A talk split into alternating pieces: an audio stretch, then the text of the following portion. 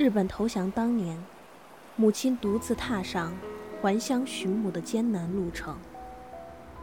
当她找到捡棉花纺线度日的外婆时，劫后重逢的泪水湿透了他们褴褛衣裳。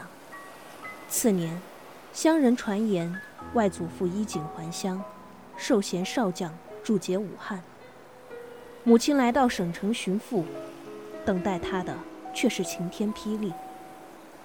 外祖父不信他的妻女还能侥幸存活，已经重新娶妻生子了，而且他隐瞒了婚事，因此不敢相认。悲愤的母亲闯进了他父亲的一场盛大酒会，一时舆论大哗，外祖父回乡逼迫外婆离婚，从此父女反目。我母亲坚决改名换姓。已是恩断义绝。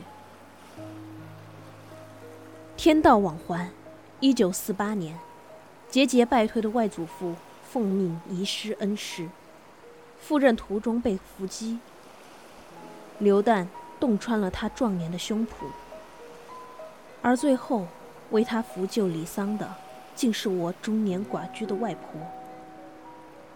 武汉次年易帜，革命大学招生。母亲投考，结业后竟又鬼使神差的被分往恩师剿匪土改，踏上了他父亲送命的路途。在这条充满险恶的山路上，他与我父亲邂逅相逢。一个平原遭遗弃的将门孤女，一个山中破落的土司遗杰，在那个伟大动荡的时代。